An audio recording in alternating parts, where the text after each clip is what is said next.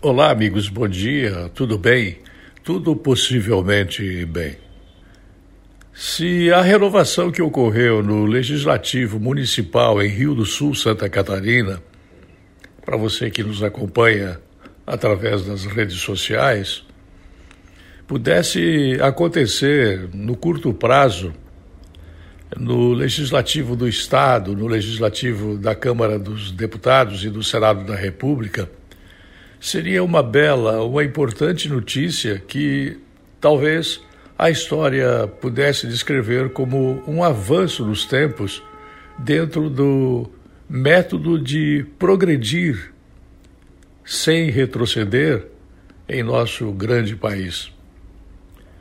Não há nada que possa dizer que o Legislativo do Estado de Santa Catarina, a Assembleia Legislativa, a Câmara dos Deputados Federal e o Senado da República vão também promover essa renovação que aconteceu aqui em Rio do Sul. Mas, por algum motivo, por alguma inteligência ou por alguma constatação sui generis, típica de processos renovadores, ocorreu no legislativo do município de Rio do Sul.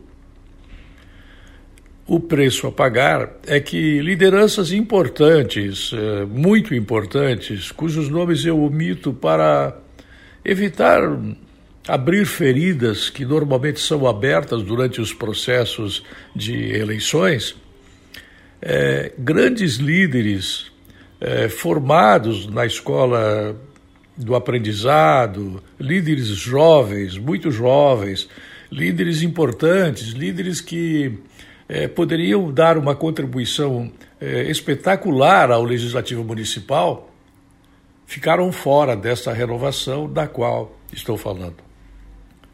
Se há o lado bom, tem que haver o lado ruim. O lado bom é que o Legislativo de Rio do Sul foi ampla e profundamente renovado.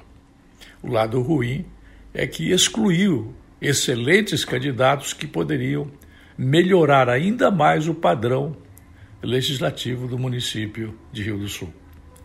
Oxalá no futuro nós tenhamos esse tipo de renovação, essa profundidade de renovação dentro da Assembleia Legislativa, dentro da Câmara dos Deputados e dentro do Senado da República.